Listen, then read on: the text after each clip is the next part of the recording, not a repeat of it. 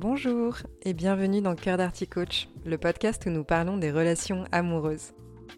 L'amour n'a pas besoin d'être parfait, seulement d'être vrai. Je vous livre des outils, des réflexions et des clés de compréhension pour y parvenir. Que vous soyez célibataire ou en couple, si vous souhaitez avoir une vie affective épanouie, vous êtes au bon endroit. Bonjour à toutes et à tous, j'espère que vous allez bien. Nous sommes déjà à l'épisode 70 de ce podcast et il se trouve que dans l'épisode 23 sur la rancune, j'abordais brièvement le pardon avec l'idée d'en faire un épisode dédié. Nous y sommes donc enfin, presque deux ans après. Si vous n'avez pas écouté l'épisode sur la rancune, je vous invite à le faire. Il était donc temps pour moi de parler de pardon car c'est un élément qui revient souvent lors de mes séances de coaching. Comment pardonner un acte qui m'a blessé? Comment tourner la page? Comment accepter ce que j'ai vécu et qui me semble injuste? Au sein d'une relation amoureuse, et toute relation en fait, le pardon est crucial. Le pardon, si on prend sa définition, c'est l'acte de pardonner. C'est tenir une offense et renoncer au ressentiment ainsi qu'au sentiment de vengeance. Pourquoi est-ce que c'est important d'être en capacité de pardonner? À partir du moment où nous sommes imparfaits, nous sommes des êtres faillibles, à tout moment, nous pouvons nous-mêmes faire des choses, poser des actes qui vont réveiller des émotions négatives chez notre partenaire. Le pardon, c'est ce qui permet d'instaurer une forme de sécurité intérieure dans la relation amoureuse. C'est ce qui vient confirmer que nous ne sommes pas nos actions, que l'on peut être entre guillemets une bonne personne et tout de même faire des erreurs. Par extension, que l'on peut se tromper, être faillible, être vulnérable et malgré tout, que cela ne remette pas en question ou en cause le fait d'être aimé par notre partenaire. Dans une relation, lorsque l'on a de la difficulté à pardonner à notre partenaire quelque chose, cela vient alimenter de la rancune, du ressentiment, de la colère, un sentiment de vengeance et parfois aussi un sentiment de justice. Comme je l'expliquais dans l'épisode sur la rancune, ces émotions qui peuvent être épuisantes nous amènent assez souvent à poser des actions qui vont nuire à la relation. Cela peut être des reproches, des propos passifs agressifs, un manque de confiance, une hypervigilance, une inquiétude permanente, etc. En tout temps, il y aura des choses qu'on pourrait être amené à devoir pardonner en fonction d'une blessure que l'on a pu ressentir. Cela peut être lié à des malentendus, des mots blessants, des actions compulsives, de l'infidélité, une confiance trahie, des comportements désagréables répétitifs, des divergences personnelles et autres. Il va y avoir différents degrés de choses que l'on peut être amené à pardonner. Souvent, ce qu'il se passe, c'est que même des toutes petites choses, si elles ne sont pas libérées, elles vont s'accumuler et prendre des proportions disproportionnées. Si bien que le moment où l'on explose, ce qu'on reproche semble complètement dérisoire et futile face à l'éruption émotionnelle que l'on est en train d'incarner. Ce que je veux dire par là, c'est que des fois, on garde des choses pour nous parce qu'elles nous paraissent anodines et anecdotiques. On pense être en capacité d'accepter une situation ou quelque chose qui ne nous plaît pas, voire qui nous blesse, en estimant que ce n'est pas grand-chose. Sauf qu'à partir du moment où cela a généré une forme d'inconfort chez nous, on peut être amené à ressentir l'envie ou le besoin d'en parler. Peut-être même de demander s'il est possible d'envisager une évolution de comportement ou un changement. Quand on garde tout pour soi, c'est l'effet cocotte-minute. Les tensions ou les pressions s'accumulent progressivement au fil du temps, tout comme la pression qui augmente dans une cocotte-minute lorsqu'elle est chauffée. Cette accumulation peut finalement conduire à une explosion émotionnelle ou à une libération soudaine de ces émotions et tensions. C'est ce qui peut se produire lorsque des problèmes non résolus, des conflits non adressés ou des émotions refoulées s'accumulent. C'est pour cela que je vous invite à développer vos compétences en communication de façon à pouvoir exprimer des choses qui ne vous plaisent pas et qui vous coûtent, sans que cela ne devienne un drame. Pour en revenir au pardon, une chose qui me semble importante de verbaliser est le fait de dissocier les émotions que l'on ressent et la blessure en elle-même. On se sent blessé face à une attitude, face à des paroles, face à des actes, etc. C'est une question de ressenti. Une blessure émotionnelle qui se réveille va avoir un déclencheur situationnel.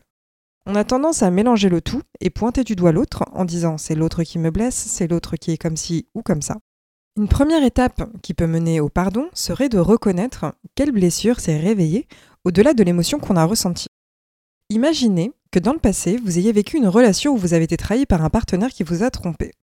Cette trahison a laissé une cicatrice émotionnelle profonde et bien que vous ayez fait des efforts pour guérir et avancer, il reste une sensibilité à ce sujet. Maintenant, dans votre relation actuelle, votre partenaire mentionne qu'il ou elle va sortir avec des amis et il ou elle ne vous a pas proposé de vous joindre à lui ou elle. Vous n'avez aucune raison de douter de sa sincérité ou de sa fidélité, mais en entendant parler de cette sortie, il est possible que vous ayez le sentiment de ne pas compter ou de ne pas être important. Vous commencez peut-être à ressentir de l'anxiété. Vous vous sentez blessé, mis à l'écart. Ces sentiments peuvent être disproportionnés par rapport à la situation réelle puisque votre partenaire a tout à fait le droit, que ce soit de faire ou d'avoir envie, de passer du temps seul avec ses amis sans votre présence. Dans ce scénario, ce n'est pas tant le fait que votre partenaire sorte avec des amis qui vous blesse. La blessure sous-jacente réside dans la trahison passée que vous avez vécue, qui a créé une vulnérabilité émotionnelle. La simple mention d'une situation qui peut rappeler cette trahison réveille cette blessure interne et c'est ce qui déclenche l'anxiété et la tension émotionnelle que vous ressentez. Si on reste juste en surface, on pourrait dire Ce n'est pas normal que je ne sois pas convié, c'est blessant, il ou elle ne tient pas à moi, il ou elle me rejette, etc. Cela met en lumière en fait comment nos expériences passées, nos blessures non résolues et nos peurs peuvent influencer la manière dont on perçoit et dont on réagit face aux situations présentes.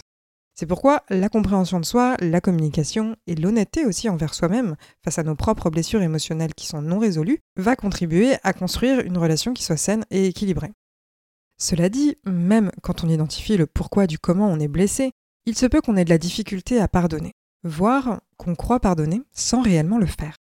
C'est d'ailleurs là où il y a des décalages ou des conflits qui s'installent, puisque d'un côté, on peut annoncer à notre partenaire l'avoir pardonné sur tel ou tel sujet, alors qu'en fait, subtilement ou non, on continue de lui faire subir des conséquences de la blessure ressentie.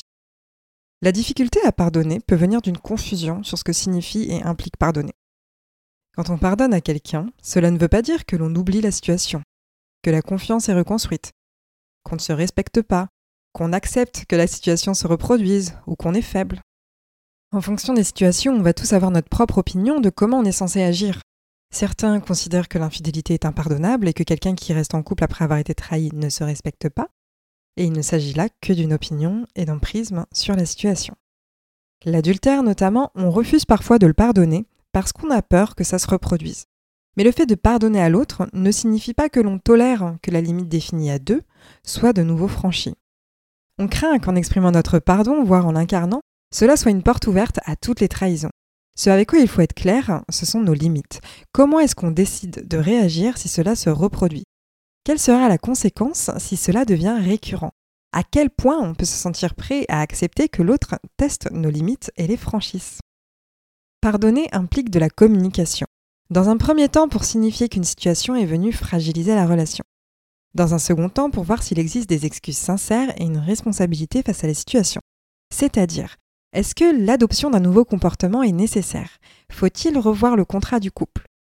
Y a-t-il des besoins de reconstruction de confiance? Est-ce que la blessure a bien été comprise? Des fois, on refuse de pardonner puisqu'on a peur d'être vulnérable. C'est une forme de prise de risque, mais vraiment, j'insiste sur le fait que comprendre l'univers de l'autre ne demande pas de l'approuver. Dans une série que je regarde, il y a une scène que j'ai trouvée particulièrement intéressante et qui illustre ce propos. C'est qu'un couple a une certaine somme d'argent et l'homme utilise une partie de l'argent pour régler un problème. La femme, de son côté, est choquée puisqu'elle n'est pas du tout d'accord avec la façon dont le problème a été réglé. Pour autant, elle essaye de comprendre pourquoi il agit de telle façon, si bien qu'à l'issue de la conversation, elle lui dit ⁇ Je ne suis pas d'accord avec ce que tu as fait, mais je comprends pourquoi tu l'as fait. ⁇ Donc vous voyez, on peut pardonner sans pour autant que cela implique qu'on soit aligné avec ce qu'on a vécu. Pardonner ne veut pas dire qu'on est censé ressentir du plaisir en repensant à la situation, cela ne veut pas dire qu'on minimise ce qui s'est passé. Par contre, cette situation blessante qui est au passé, elle peut devenir apaisée et ne plus réveiller de douleur en nous. Il arrive que l'on mette le pardon au conditionnel. Par exemple, je le pardonnerai uniquement s'il s'excuse. Je la pardonnerai si elle coupe les points avec lui. S'il ou elle m'achète telle chose, alors j'envisagerai de pardonner. Dans toute relation, il va y avoir un besoin d'excuse. Sans une forme d'excuse, il y a la colère qui monte avec l'animosité, le sentiment de justice, et de vengeance qui se développe, si bien que c'est une déclaration de guerre qui s'instaure. Et cela peut durer des semaines, des mois, des années. Ce besoin d'excuses, il va s'incarner différemment pour chaque personne. Gary Chapman, qui est psychologue et auteur du livre Les cinq langages de l'amour, a également écrit le livre Les langages de la réconciliation, où il identifie cinq langages principaux que les personnes utilisent pour exprimer et recevoir des excuses. Et je vais sûrement dédier un épisode entier aux excuses. Tout cela pour dire que ce pardon conditionnel, il n'est pas bénéfique pour la relation. On peut exprimer des demandes, comme le fait de travailler ensemble pour reconstruire la confiance, comme le fait de demander un travail sur soi pour que l'erreur ne se reproduise plus, ou simplement demander une recherche de solutions pour sortir d'un schéma récurrent, mais c'est fragilisant pour la relation que d'utiliser le pardon pour faire du chantage et faire des demandes qui impliquent un sacrifice et une douleur chez l'autre. On ne reconstruit pas la confiance et on ne bâtit pas une relation saine sur une base de chantage affectif. Pardonner, ça implique de lâcher l'idée que notre partenaire soit en capacité de répondre à l'ensemble de nos attentes. Cela implique aussi d'arrêter de nourrir le ressentiment. Le pardon est un signe de maturité, mais surtout de croissance personnelle. On allège la relation quand on pardonne, mais on apaise surtout notre cœur. Le pardon, c'est pour être en paix avec soi-même. Par exemple, dans le passé, j'ai pu être extrêmement intransigeante. J'avais beaucoup de mal à pardonner et à tourner la page sur des choses que je pouvais vivre dans mes relations. Un jour, j'avais le sentiment que mes cousins se moquaient de moi et quand ils m'ont présenté leurs excuses, j'ai répondu que le mal était déjà fait et j'ai continué à bouder. Quand j'étais blessée dans mes relations familiales, amoureuses, amicales, je faisais la gueule et je ne laissais rien passer. Si bien que je m'étais offensée lorsqu'une amie avait dit que c'était compliqué de se réconcilier avec moi. Je trouvais ce propos injuste sur le coup, mais en fait c'était la vérité. Mes attentes envers les autres et moi-même étaient élevées et je ne donnais pas le droit à l'erreur car moi-même je ne m'autorisais pas à faire des erreurs. Cela m'a pris du temps d'avoir un déclic, mais aussi de me pardonner pour toutes ces actions et toutes ces paroles que j'ai pu avoir envers des personnes que j'aimais, de sortir de la flagellation de j'ai, entre guillemets, été une mauvaise personne. Chacun a son propre processus de pardon. Si par exemple vous ressentez le besoin d'entendre des excuses, dites-vous bien qu'il est possible que l'autre refuse d'en prononcer par peur d'être mis en défaut et que ça lui explose de nouveau au visage plus tard. C'est pour ça que construire un environnement de sécurité affective dans la relation, ça laisse l'espace à l'autre de reconnaître ses torts sans craindre qu'il puisse y avoir des représailles. Mais dites-vous bien aussi qu'on peut pardonner sans entendre d'excuses et sans avoir de la responsabilisation venant de l'autre. C'est beau de recevoir des excuses. Mais supposons que la personne décède avant de prononcer des excuses. Est-ce que cela signifie que vous allez porter tel un fardeau cette souffrance de n'avoir jamais entendu ⁇ Je suis désolé de t'avoir blessé ?⁇ Une personne qui vous blesse n'est généralement pas la personne qui vous guérit. Elle ne peut pas incarner le rôle de poison et de médicament à la fois. Il y a un discours tenu par Nejwa, une activiste auteure et conférencière que je trouve très intéressant. Elle dit Celui qui vous a brisé ne peut pas vous guérir, c'est à vous de le faire. Vous ne pouvez pas attendre de la personne qui vous a brisé en morceaux qu'elle vous apporte ces morceaux et vous dise Je vais recoller le tout. Vous ne pouvez pas faire cela. Mais pourquoi choisiriez-vous de faire cela? Quelqu'un qui a le pouvoir de vous détruire et qui utilise ce pouvoir pourquoi lui confier la reconstruction? Ce discours n'est évidemment pas une vérité générale dans le sens où chaque situation est différente et à remettre dans son contexte, mais je trouve qu'il est empreint d'une forme de responsabilisation face à ce qu'on vit et ce qu'on ressent. Parce qu'en fait, on a tout à fait le droit de ne pas pardonner. Et si on choisit cette voie, alors c'est nécessaire de prendre l'entière responsabilité de ce non-pardon, c'est-à-dire accepter et assumer les avantages comme les conséquences de ne pas pardonner. C'est ok de ne pas pardonner, il n'y a pas de jugement là-dessus. Il s'agit avant tout de se respecter. Si vous refusez de pardonner un adultère, par exemple, soyez honnête envers votre partenaire et exprimez le fait qu'en cet instant T, vous ne souhaitez pas pardonner et vous n'êtes pas non plus sur ce chemin ou cette voie. Alors, votre partenaire est en droit et en mesure, au regard de ces informations, de prendre une décision. Peut-être celle de quitter la relation, puisque ce n'est potentiellement pas un avenir harmonieux qui se profile. De même, si vous décidez de ne pas pardonner, vous pouvez instaurer des limites et des actes ou conséquences en fonction de cela.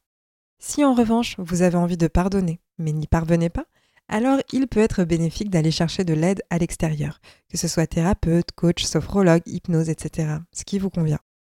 Le pardon est un processus graduel et le changement ne se produit pas nécessairement du jour au lendemain. On peut avoir besoin de temps pour digérer les choses. En quelques étapes, ce que je vous invite à faire si vous êtes sur cette voie, c'est de reconnaître vos émotions, comprendre la situation et la blessure qui se réveille, exprimer vos sentiments et ressentis face à ce que vous vivez, prendre le temps de prendre du recul, mais aussi accepter de ressentir ces émotions et tout cet inconfort. C'est à ce moment-là que vient le lâcher-prise, en acceptant de vous libérer de la colère et du ressentiment. Et donc on peut le faire justement en considérant les avantages du pardon, en se concentrant sur le présent et l'avenir pour éviter de ressasser le passé, mais aussi se pardonner à soi-même. Le pardon, c'est souvent plus pour soi que pour l'autre, notamment parce que c'est un moyen d'être en paix intérieure. J'espère que cet épisode vous a plu et qu'il a pu vous apprendre des choses sur le pardon. N'hésitez pas à le partager autour de vous et si vous désirez avancer sur la voie du pardon et que vous êtes en recherche d'un soutien et peut-être même d'une boussole, de mon côté je serai ravie de vous accompagner et de vous proposer mon aide. Prenez soin de vous et je vous dis à très bientôt dans un prochain épisode.